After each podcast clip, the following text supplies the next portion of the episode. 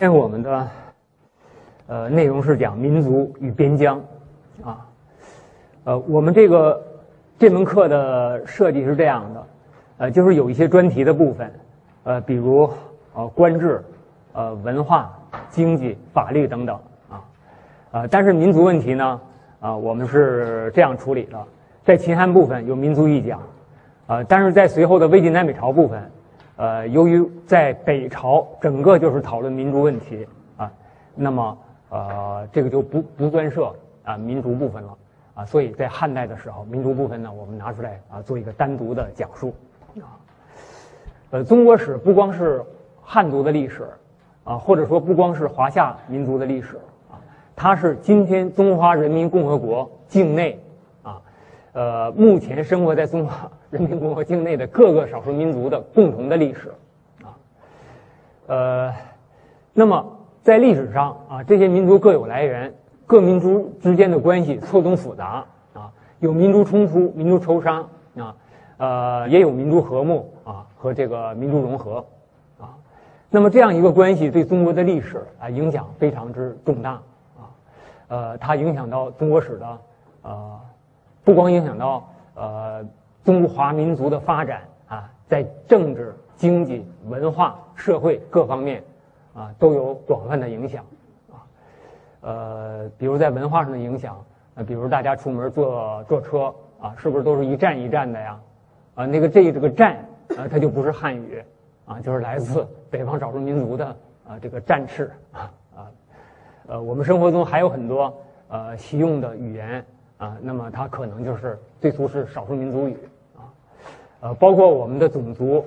今天生活在中国北方的中国人，呃，很难说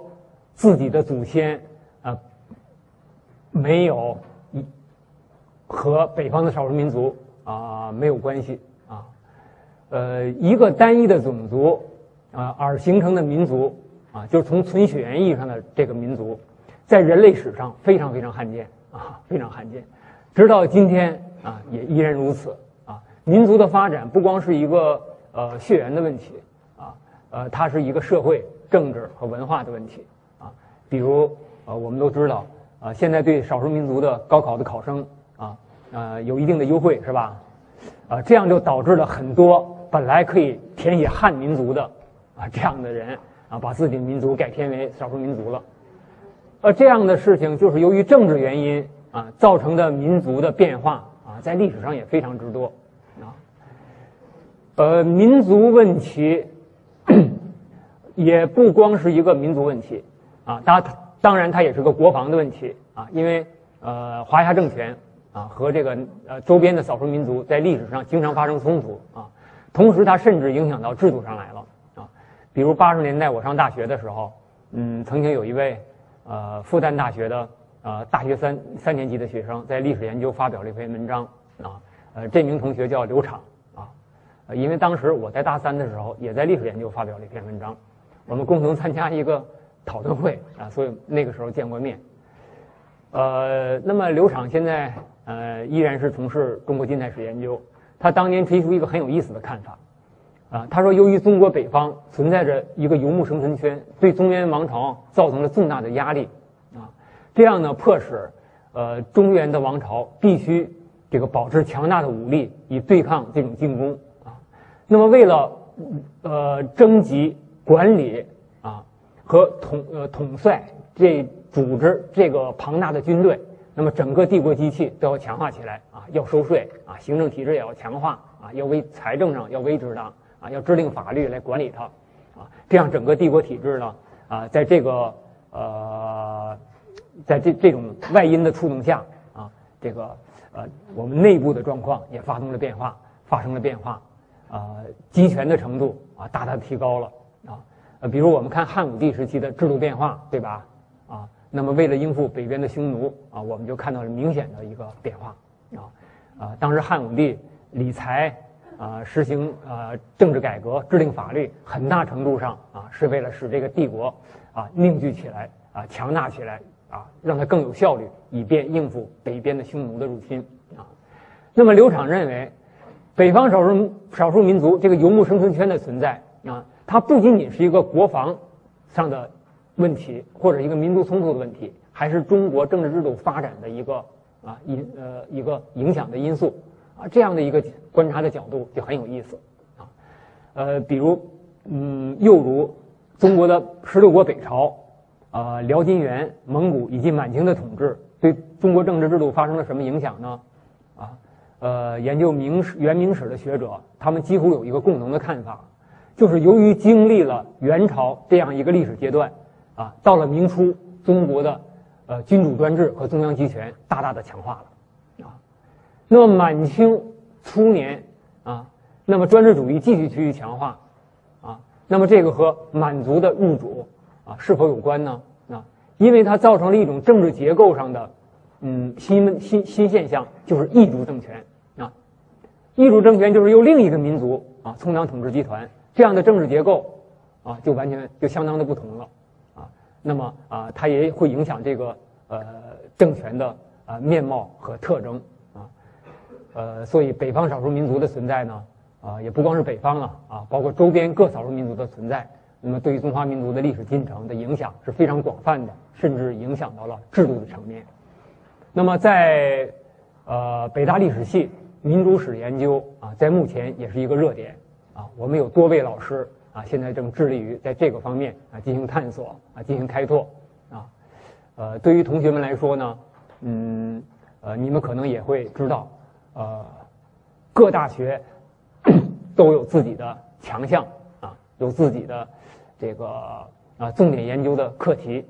你们如果能够在本研究单位的呃强项上啊优势上起步啊，你们就能事半功倍啊。那么这个道理很明显啊，就是理科也是如此，是吧？呃，比如你在诺贝尔奖获得者的实验室里工作啊，那你可能取得成、取得成就、取得突破的可能性啊，就大了不知多少倍啊。呃，所以呢，呃，今天这讲我们讲的民族问题啊，也是一个呃，至少我现在啊给大家展示，它是一个重要的历史话题啊。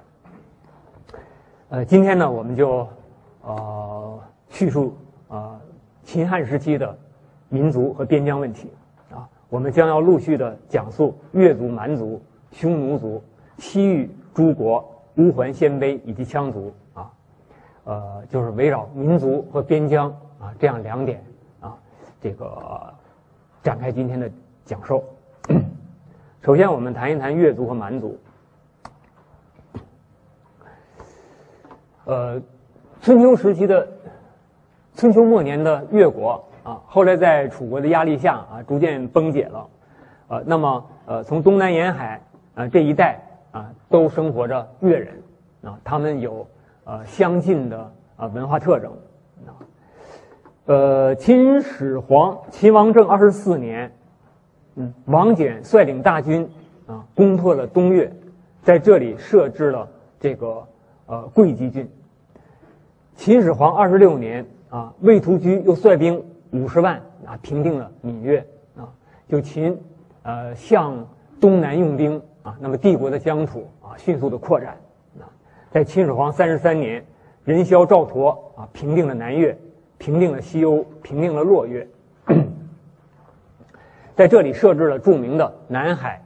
郡、桂林郡和象郡啊，呃，那么大家看。呃，这东欧、闽越、南越、西欧啊，以至洛越啊，就是越族的各支。呃，洛越呢啊，有可能是西欧的一支。在秦末，呃，社会发生了动乱啊。这个在这个时候，戍守南越的赵佗拥兵自立啊，因为秦在这里，呃，留下了五十万的将士。啊，和这个征夫在这里戍守啊，当然这大大的加强了这个地方啊与中原经济和文化的共同性啊，呃，但是这个呃赵佗在这里啊啊也给了他一个呃空间啊，他由此建立了一个政权啊，就是南越国。大家在画面上看到的丝缕玉衣啊，就是呃广州象山。南越王赵昧墓啊所出土的啊，这是南越国的文物啊。南越国的文物啊有啊很多，比如我们看到的，这是一个文帝行喜呃，在汉初的时候，朝廷派陆贾来出使南越啊，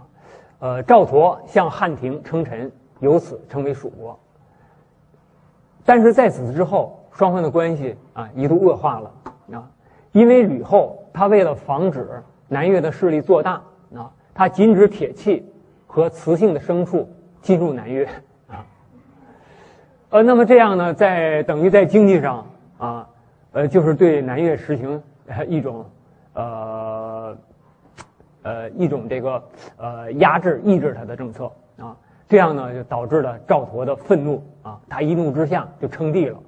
帝号是武帝啊，但是这个武帝我们大家也知道啊，他和汉武帝的武帝啊意思不同，对吧？因为汉武帝这个武是谥号，也就是死后才获得的，而赵佗这个武帝呢，是他生前。啊，就自己给自己的一个命名，他就称武帝了啊。文帝啊，就是赵佗的儿子赵昧，这个人在《史记》里被记作赵胡啊。但是象山南越王赵昧墓的呃这个呃发掘啊，证实了《史记》的赵胡的记载是错误的啊。呃，大家将来提到这个南越文帝的时候啊，他的准确的名字应该是赵昧。文帝时虽然去掉了帝号，这只是对汉而已啊，因为我们从南越王赵眉墓中出土的这个呃印章来看啊，他还是称帝的，叫文帝行喜啊，文帝行喜。在汉武帝的时候，文王赵昧啊，也就是说他境内是称这个呃文帝的，对汉他称文王，他派遣他的儿子赵婴齐到长安来宿卫啊，也学习汉文化。啊，在这里他可能学到了很多东西，啊，同时呢还有幸邂逅了一位呃鸠氏的女子，啊，呃两个人结为夫妻，啊啊生了一个儿子叫赵兴，啊把他带回南越国了，啊，呃，后来在赵兴继位的时候，啊由于他的母亲啊是汉人，啊是从汉地带回来的，啊，所以他与太后也就是鸠氏，啊呃都对汉廷。啊，这个持有这个呃亲近这样的很亲近的这样的一个态度啊，呃，这个赵佗本来也是河北人啊，河北真定人，呃，但是呃随后呢，呃在宫廷之中啊发生了冲突啊，这个冲突是这样引起的，就是这个鸠氏女啊，呃当年在长安的时候，她另有一个情人叫安国少季。那么汉廷知道了这件事情啊，就掌握了这这个信息，于是呢，呃，汉廷每次派人到南越国出使的时候，都叫这个安国少季来，啊，呃，估计这两位呃呃昔日的恋人，呃呃，他们的关系很密切，有助于强化双方的友好关系吧，啊，就出于一个外交的考虑啊。可是这个太后呢，她和这个安国少季旧情不断啊，那么呃，就让国人。啊，很不满意，说国母不守妇道，是吧？呃，这个引起了国人的厌恶之感。丞相吕嘉啊，趁机发动政变啊，杀掉了太后和赵兴，另立赵婴齐的越族的妻子所生的儿子赵建德为王。那这样呢，南越王南越国的局面啊，一度发生了转折啊，开始与汉嗯呈现了一个离心的倾向。呃，公元前一百一十二年。汉廷派陆伯德、杨普啊，这个率军进攻南越，啊，那么俘虏了吕嘉，俘虏了赵建德，呃，西欧与南越同时归汉，啊，这个南越国不再存在了，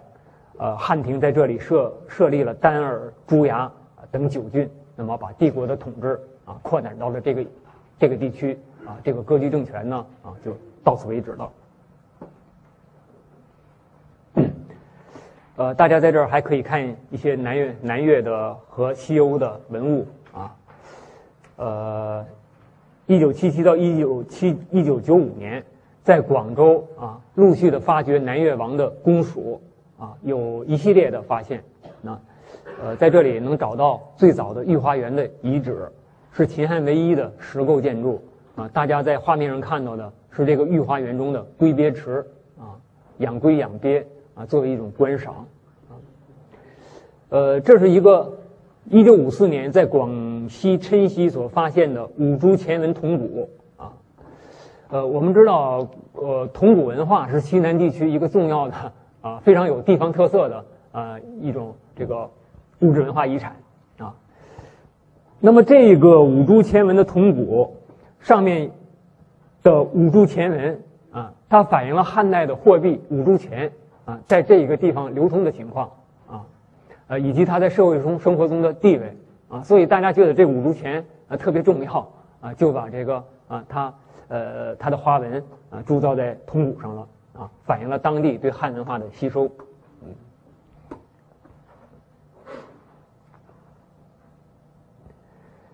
呃，下面我们再来看东越和闽越，东越也叫东欧啊，闽越和东欧的关系呢啊非常之密切。啊啊，我们看一看啊，这个东欧也称东越，那么和闽越啊距离非常之近，所以二者的关系非常密切，也经常发生冲突啊。这是东欧和闽越，这个闽越啊在今天的福建啊，这个呃东欧在今天的江浙一带。勾践的后代吴珠和尧是两个越族的首领啊，在。刘邦，呃，灭项羽这个过程之中啊，他们曾经出兵啊，帮助刘邦啊。就当时呃，刘邦打天下，有若干少数民族参与其中啊，呃，这个越族就是其中之一啊。那么刘邦呢，为了报呃越族之功，就封吴珠为闽越王啊，由他来主持这个今天福建一带的闽越。惠帝又封尧为东海王啊，这个为东欧之主啊。但是汉武帝建元三年，这个闽越发兵进攻东欧啊，挑起了战火啊，这样呢也给汉廷造成了麻烦啊。这个闽越之所以进攻东欧，那呃和七国之乱啊有某种关系。呃，七国之乱的主谋吴王刘鼻啊，后来被东欧杀死。啊所以刘鼻的儿子啊，就对这个东欧啊非常之痛恨啊。他煽动，在他的煽动之下啊，那么芈月起兵进攻东欧啊。汉廷为此而发兵，汉兵发而芈月啊被迫退兵啊。汉廷呢，呃，汉朝把东欧迁到江淮之间啊，就是把他们迁的离这个芈月啊稍远一点。那么他们在这个地方呢，开始同化于当地的汉族啊，成为边户齐民了。啊建元六年，闽越王颖又再度发兵来进攻南越，啊啊，可见这个闽越当时是一个不太安分的越族政权啊。汉朝出兵，呃，这样就给了闽越呃又一次给了闽越很大的压力啊。呃，那么闽越王颖的弟弟于善，呃，他在这个时候杀掉了颖啊，把呃献给了汉廷啊，由此呢，汉廷退兵啊。就是他们向汉表示屈服啊，我们把主谋杀掉了啊，自己解决了这个问题啊。随后呢，汉廷封吴珠之孙尤君丑为越游王，啊，封于善啊为东越王啊。但是不久，于善啊又呃反叛汉廷啊，呃，他自称为武帝啊，和和这个汉廷呃这个这个向汉廷这个示威啊，表示我也称帝了啊。还设置了一个将军称号，叫吞汉将军，啊，呃，这个名号的称呃之设可谓不自量力，是吧？啊，呃，当时的呃越游王以及东越的贵族啊，觉得他挑起争端啊，对越族非常之不利啊，于是呃，他们把于善杀掉，向汉廷表示屈服啊，呃，随后呢，汉廷又把呃又把一部分的越人起于江淮之间啊，这部分越人再度融合于汉人啊。此后，在平原地区所居住的越人，嗯，逐渐的啊，就同化于汉族了啊，不再存在了。但是在江浙一带的山地中啊，还有少数的越人存在啊。当然，这部分越人我们也不能认为他就是纯粹的越族啊，也可能有很多汉人加入其中啊。但是这种这一群人啊，他们总称就是山越啊。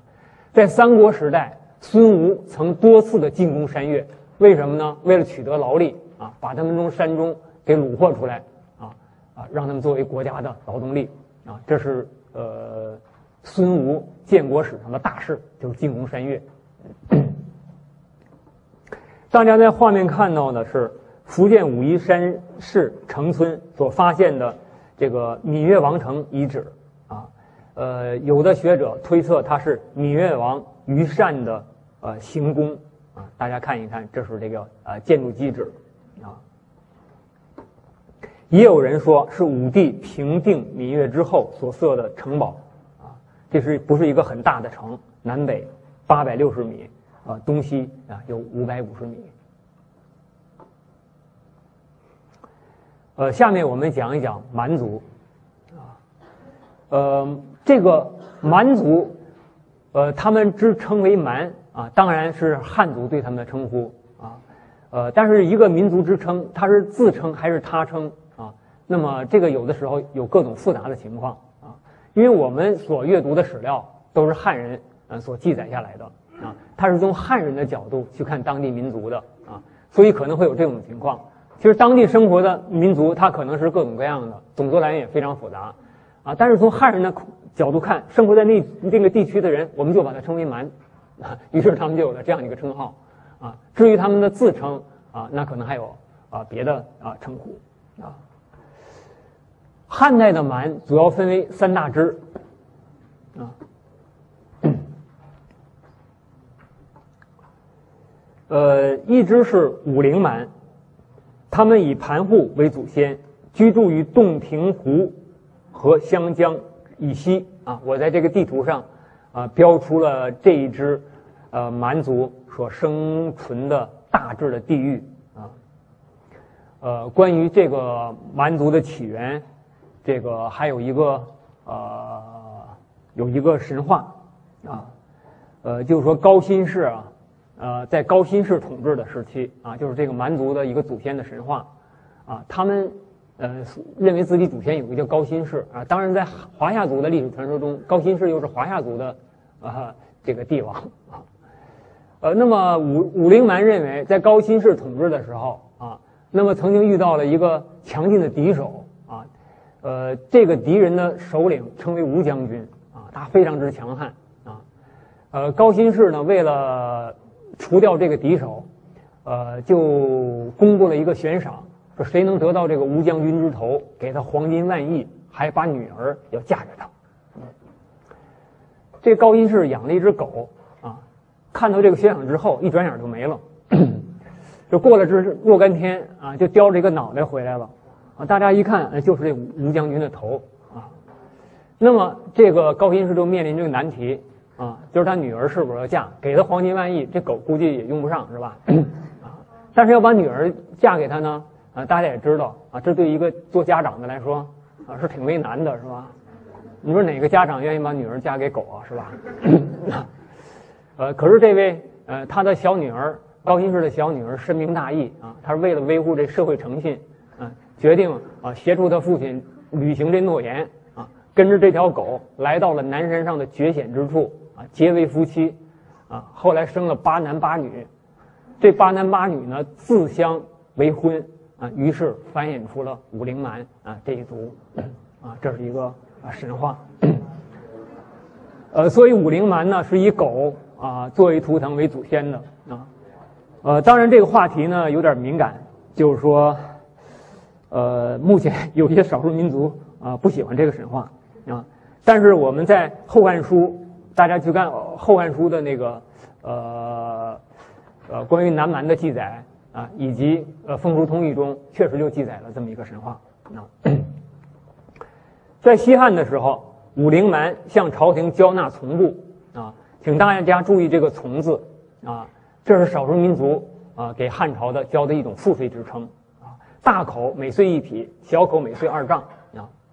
呃，若干少数民族都向汉庭交纳从部啊，后来从还成了一个少数民族之称啊。在十六国的时候啊，呃，有一支呃少数民族就称为从族啊。那么可可见啊，这个呃民族之称的来源啊，有的是非常复杂的啊，有的是自称，有的是他称啊，有的有的就是由某种原因而形成的。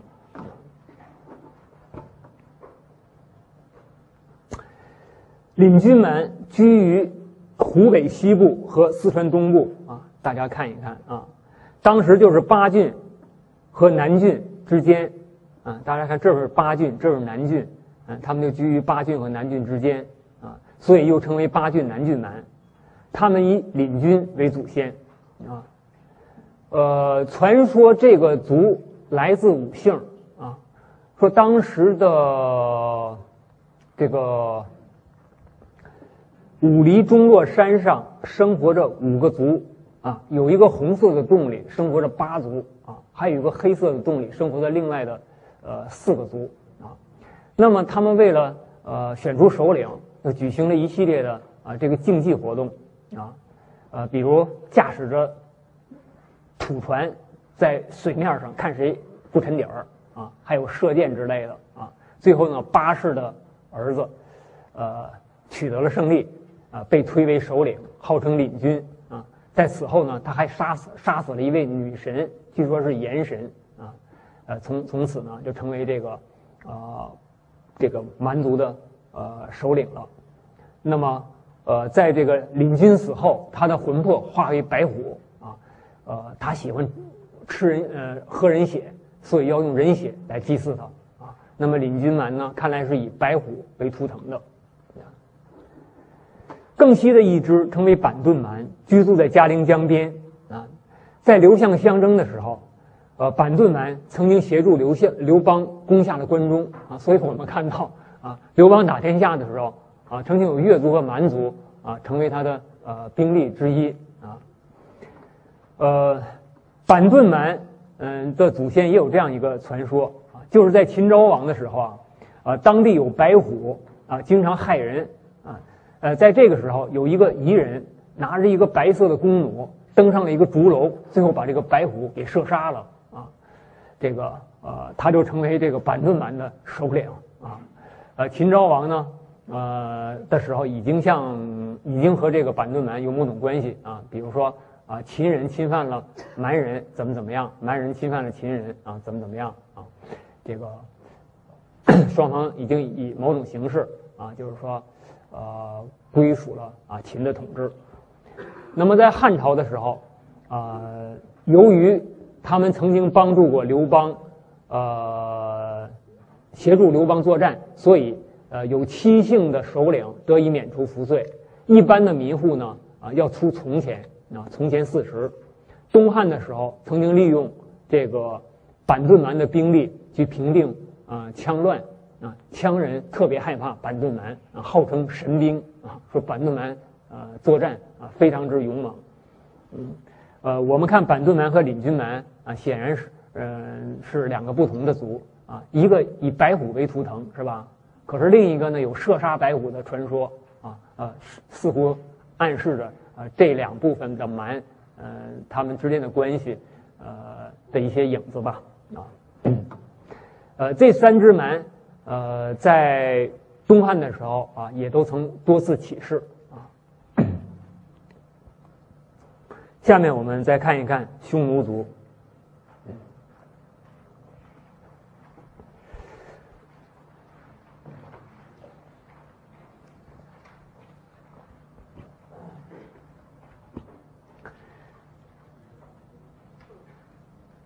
匈奴族的起源。啊，学界有不同的看法啊。王国维有一篇著名的论文啊，呃，他认为在商周的时候啊，商代有鬼方啊，周代呢有咸允啊，这个春秋的时候称戎称狄，那么到战国的时候呢啊称胡称匈奴啊，一般上说胡就是指的就是匈奴啊，但是王国维这个看法，也就是说。把匈奴的起源啊，一直追溯到商代的鬼方，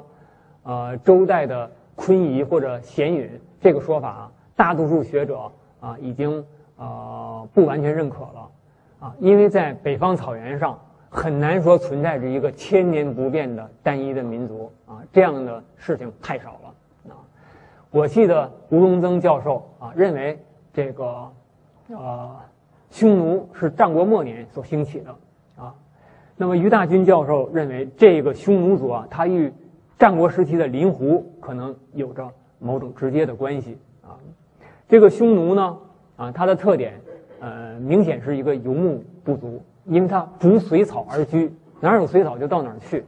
啊，这是一个呃典型的北方草原民族的生活方式，就是逐水草而居啊。呃，它还有一一个啊这样的一个社会风风气啊，呃，如果母亲死了，儿子可以以后母为妻啊；如果哥哥死了，弟弟可以以长嫂为妻。啊这种婚姻形式叫收继婚，啊，叫收继婚，啊，这个这种婚姻形式，也就是父亲死了啊，那么父亲那些小老婆就都归儿子了，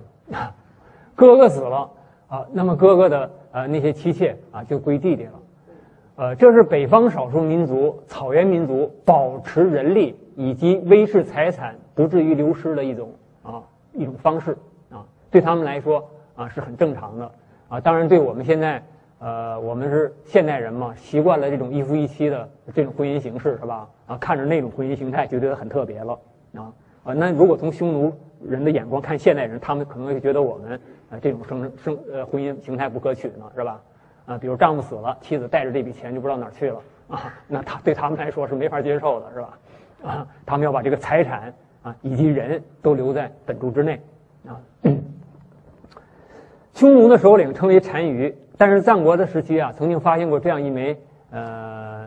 呃一枚玺印，叫匈奴相邦玺啊。相邦就是后来的相国，相国这个官啊，在先秦的时候称相邦啊。那么在汉代，由于为了避讳避刘邦之讳，改成相国了啊。那么看来当时的匈奴已经很强大了啊，并且设置了这个呃汉室的名号啊，采用了汉室的名号。那么匈奴。这个单于之下，左贤王是最尊贵的啊，往往以太子来担任啊。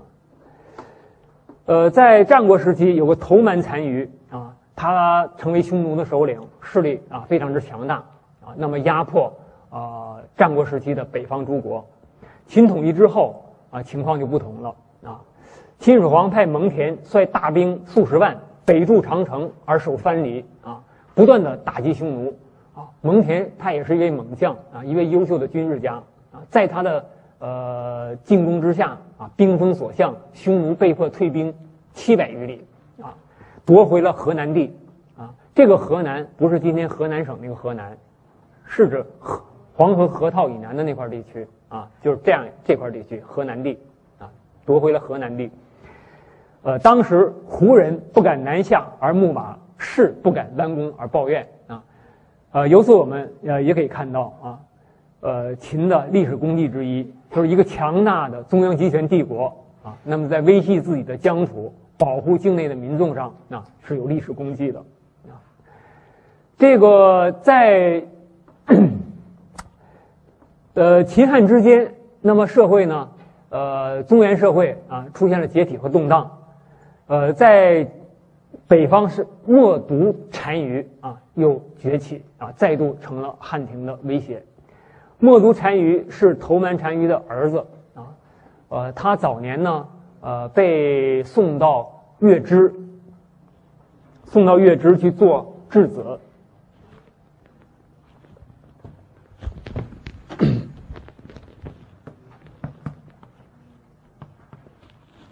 大家在中学学习的时候。呃，遇到过这个族名吧？啊，这个呃，有的人称读为肉支，是吧？呃，但是大家查一查词源什么的，啊，呃，它是应该读月支比较好。在古书中还有另一个呃，另外一些的写法啊，啊，都可能是这个族与之。这个。头蛮单于宠爱另一个妻子啊，也就是宠爱另宠爱另一个胭脂。胭脂是什么？大家也知道吧？呃，中学老师可能也给大家讲过啊，就是说匈奴的王称单于，王后呢称为胭脂。胭脂的意思啊啊，就是胭脂的意思啊。呃，胭脂是草原上的一种花。就是红兰花，啊，它可以做化妆品，啊，也就是做胭脂，啊，呃，用来涂涂腮，啊，呃，所以，呃，匈奴王后之号啊以胭脂为号，其实是一个很美丽的啊，就是花的意思。头蛮单于宠爱呃另一个胭脂，这个胭脂啊有一个儿子，那么头蛮呢就想啊立这个儿子而废掉呃默毒，呃于是他就进攻月支，想借借刀杀人啊借这个月支之手啊杀掉默毒，可是这个默毒啊呃勇力过人，智勇过人，居然就逃回来了啊逃回来之后呢，他就开始训练自己的下属啊啊比如首先让下属射自己的最喜欢的马。这下属都很犹豫啊，啊，就是说这是默毒的爱马啊，呃，他是不是一时糊涂啊，怎么让我射呢？啊，都不敢动手啊，于是谁不动手，这个默毒就啊逮住两个，就是把他杀掉啊，你不射不射就是就杀，啊，这个呃第二步呢就是让他们射自己的爱妾啊，这样呢下属又不敢动手了啊，于是不动手了，又被这个啊默毒给杀掉了啊，经过他这番调教。啊，他的部署就让杀谁杀谁了。于是他们就对下，于是默毒就对下属说：“你们把我爹杀了。”啊，由此啊，杀掉了他的父亲头蛮，自己成了单于之主。啊，默毒雄才大略啊，开始那个猛烈的进攻啊，向中原这个渗透，呃，夺回了河南之地。啊，呃，刘邦为了解除匈奴的威胁。啊，曾经率大兵数十万北征匈奴啊，结果被默毒单于围在白登，这就是著名的白登之围啊。当时的情况啊，非常之危急。呃，如果默毒稍微那个什么一点儿是吧，决定全歼汉军的话，啊，中国的历史可能就被改写了啊。但但但是在这个历史关头啊，这个呃陈平献计贿赂了默毒单于的胭脂。呃，由此呢，默毒呃开围兵之一角啊，让这个刘邦全身而归了啊。在此之后，有一个叫娄敬的啊，他也感于匈奴的威胁实在太大，汉庭无力与之对抗，于是献上了和亲之策啊。呃，他说，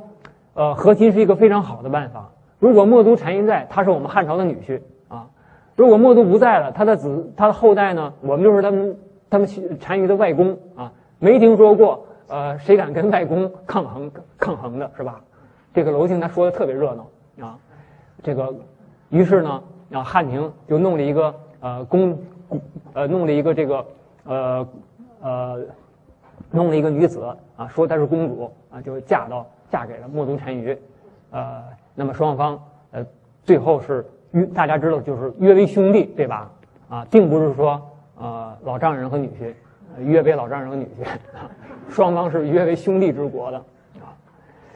在这个时候，呃，和亲使外部的威胁暂时的缓和下来，那么汉庭呢也要付出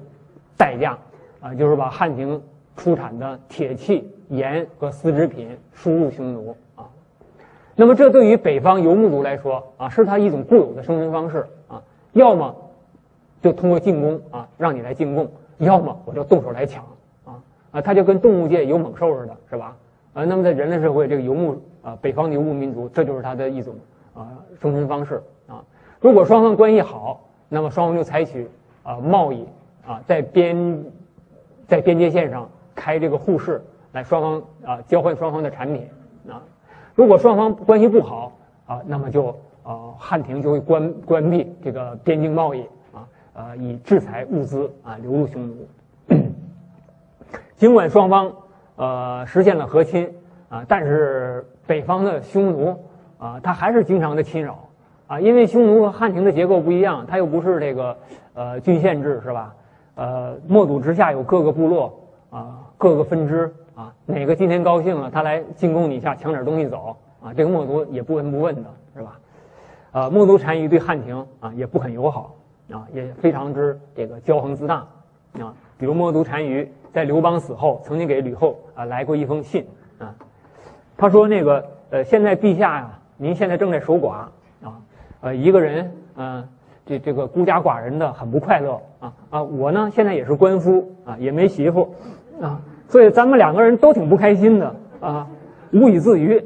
愿以所有，一己所无。啊，意思说咱俩成一对儿好不好？啊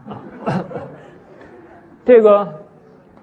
当时的樊哙啊，看到默读这个来信啊，极其愤怒，这是侮辱，就是对汉廷的一个莫大的侮辱，是吧？他说：“我要求朝廷给我十万精兵，我要扫平匈奴。”啊，但是那个呃别的大臣啊比较明智啊，说当年汉高祖啊几十万大军还不是遭遇了白登之围啊，你樊哙也就是嘴上说说开心罢了，实际我没这个能力，你也做不到扫平匈奴啊。于是吕后呢，就是呃很认真的给默读写了一封回信。啊，他说您可能听错了，其实啊，我已经年老色衰了啊，头发也掉了，牙也掉了，连走路都费劲了啊。他说残余过听，说是您是听错了，不足以自污啊。他说你娶我，这不是您你你屈尊降格吗？是吧？不足以自污，这样的话可以说是极其谦卑，是吧？这个事后呢，然后吕后又送给了啊，这个为了报答这个。单于的情谊，这个送给了他两辆车、八匹马啊，好啊，作为以作为安抚啊。大家在画面上看到的青铜刀剑是典型的鄂尔多斯铜器风格的啊，就单于的青铜刀剑啊，就鄂尔多斯那个地方的青铜器啊，就是这样的风格。比如说这种柳叶形的刀，是吧？另外呢，就是这种金属的饰牌，长方形的饰牌，在北方少数民族非常之常见。啊，有兴趣的同学呢，可以登录我们课程的网页啊，我搜集了若干啊，收收收集了若干块啊，大家可以看一看啊啊，上面一般都是草原上的动物啊，这是一个虎牛咬斗金饰牌啊，在内蒙杭锦旗所发现的啊，有四只虎在咬一头牛啊，这非常之生动。到了汉武帝的时候，汉帝国走向强盛啊。那么开始对匈奴逐渐采取攻势了啊，呃，汉廷也打算雪耻啊，并且解除边境北部边境这个强大的威胁了。公元前一百三十三年，那有一个叫聂一翁的人啊，呃，向朝廷通过王辉向朝廷献策啊，他说我可以啊去呃欺骗匈奴啊，所以说我打算把马邑这个地方献给匈奴啊，啊，然后引诱他们大兵前来。啊，汉兵呢布下埋伏啊，来歼灭匈奴的来军。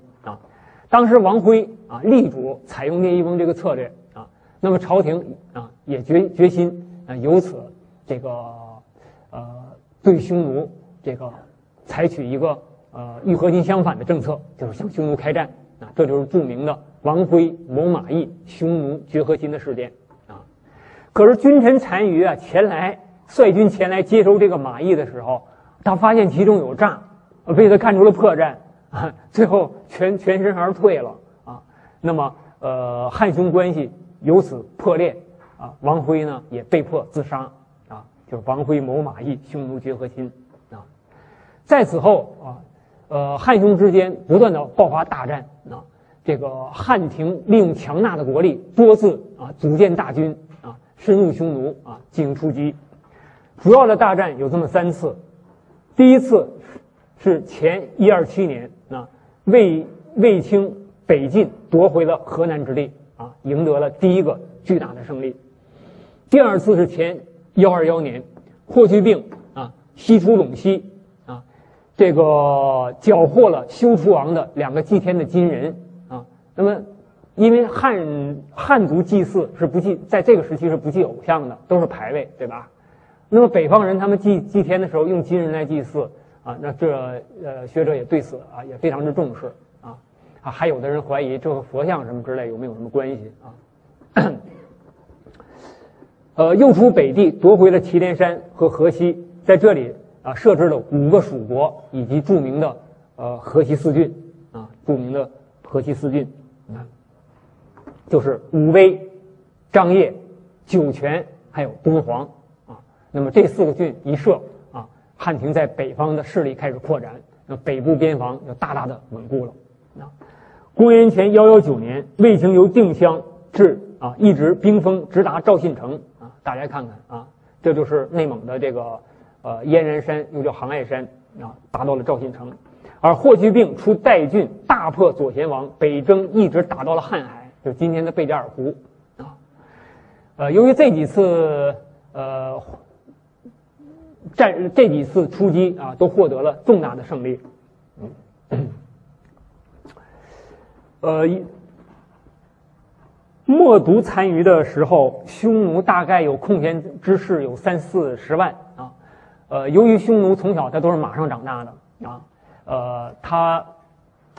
我们可以啊猜想，他作战一定非常英勇啊，不是汉地的农民呃征发的农民组建的军队所能对抗的。我们可能会这么想啊，但汉代的将领们嗯却有不同的说法啊，比如陈汤。啊，用他的说法是“胡兵五而当汉兵一”，这个时候汉帝国正处在强势，所以这个汉家的军队啊，那作战能力也非常之强，一个能打匈奴五个，就按照陈汤的说法啊，因为陈汤当时他就是呃多次率军与匈奴作战，他这个说法纵有夸张，也必然有某种事实在内。那么呃原因是什么呢？据陈汤的说法是啊，匈奴的装备不好，兵刃。顿土弓弩不利啊！说金文颇得汉巧，然由三二当一啊！就汉帝国强大，能铸造这个精良的装备和兵器啊。那么在战场上克敌制胜啊，就有了这个啊稳固的保障啊。这个夺回了河西啊，占据了祁连山啊。祁连山这个地方水草肥美啊，是匈奴的啊重要的目的之一啊。所以在匈奴之中流传着这样的一个呃谚语，呃一句歌谣啊，呃就是在哀叹失去了祁连山之后的啊这个感伤，亡我祁连山，使我六畜不翻稀啊，少掉少了一个啊水草肥美的墓地，失我胭脂山啊，使我嫁妇无颜色啊，女儿出嫁的时候啊再没有红兰花做胭脂来梳妆打扮了啊。呃，红兰花，我在网上居然找到了一只，呃，我把它放在这儿，大家看一看啊，啊，这就是红兰花，呃，这个是著名的马踏匈奴石雕啊，也是呃这一时期汉匈冲突，汉廷取得了重大胜利的一个历史的见证。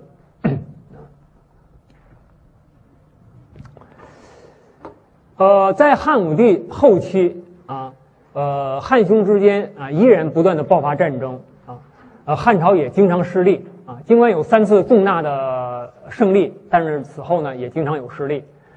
呃，不过在这个时候，呃，我已经跟大家说 谈过，这实际就是匈奴和汉帝国拼国力，是吧？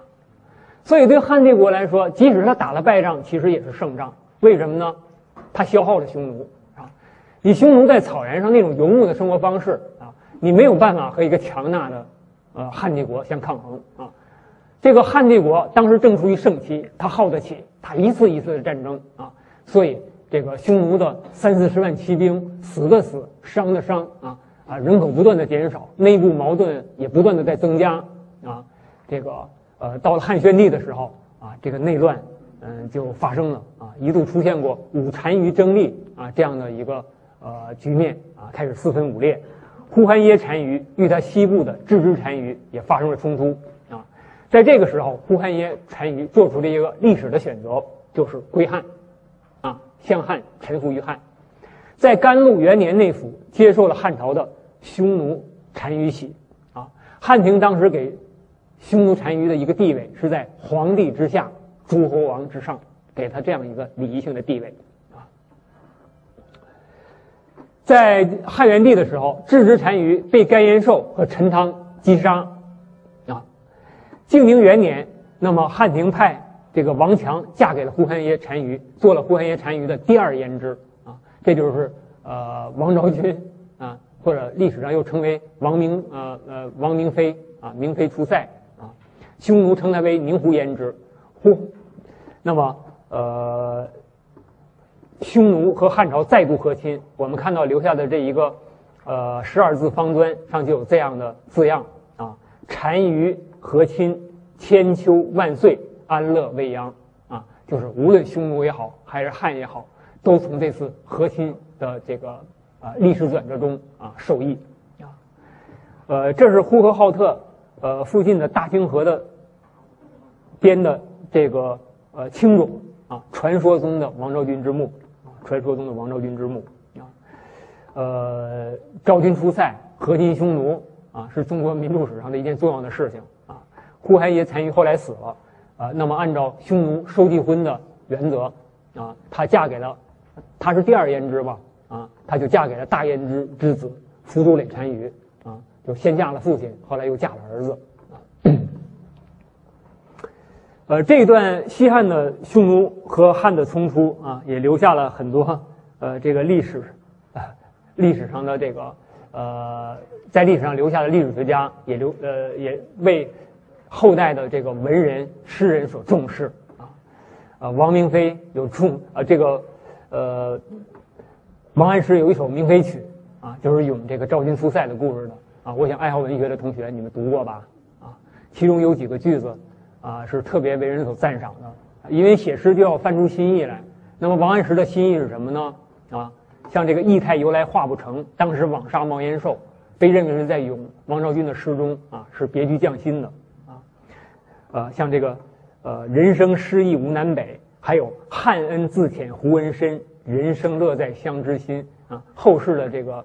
呃，理学家们颇为不满。这个什么叫汉人自浅胡文身？是吧？卖国是不是？这个啊啊！但是这个近代的文学史的研究者啊，给出了一个正解，他说：管你汉也好，胡也好啊，我作为一个女人，我希望呢，只是个人的幸福。确实，我们如果放弃国家主义的史，除了国家主义的史观和帝王史观之外，如果我们用一种人本、人本的以人为本的史观啊，关注历史上个人的命运的话啊，那么我们看历史就会有不同呃另一些不同的角度，就每一个个人的命运啊，同样啊都是值得我们所关注的。这是明妃出塞图。呃，此外，在西汉还有著名的苏武牧羊啊，哦，这还有几首诗，我给大家看一看啊。呃，关于昭君出塞，呃，汉匈和亲，啊，后人啊有很多诗啊来咏啊来这个咏述这件事情，啊，吴师道的，呃，有诗：平城为后几回亲，不断边锋与烟尘，一出宁胡宗汉室，论功端和胜前人，啊，我不知道大家怎么看，我个人认为议论平平，啊，没什么精彩的地方，啊，王进的塞上香风暗度时。琵琶声急马蹄迟，美人一曲安天下，溃散貔貅百万师。这个有点那个文人口吻是吧？我个人觉得元代卢昭的这个稍好。草黄沙白马如云，落日悲家处处闻。此去此去妾心终许果，不劳辛苦汉三军啊。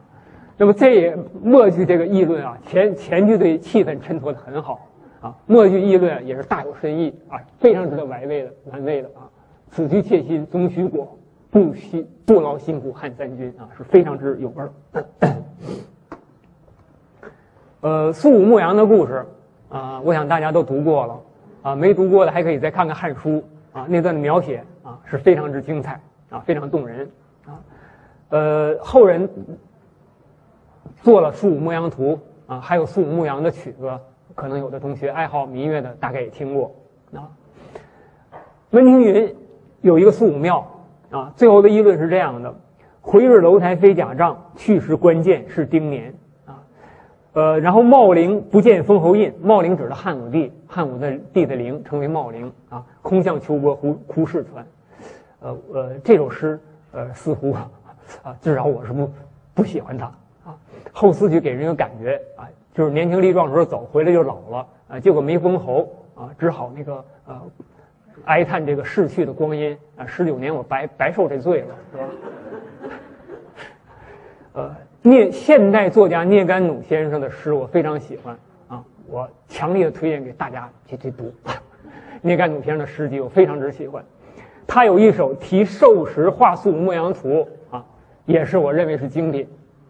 神游湖道贝加湖，湖上轻呼汉史苏。北海今朝飞雪衣，先生当日有求乎？一 一身胡汉资何力？万古人扬仅此图啊！这两联我觉得非常棒啊！十九年长天下小，问谁曾写五单于？是吧？呃，聂甘努的先生的诗，这个。用旧底诗又翻出新意来，呃，那么在现代写旧诗的作家中，那我觉得聂聂甘努是最棒的之一啊。有兴趣的同学，我建议你们去借一本来读一读。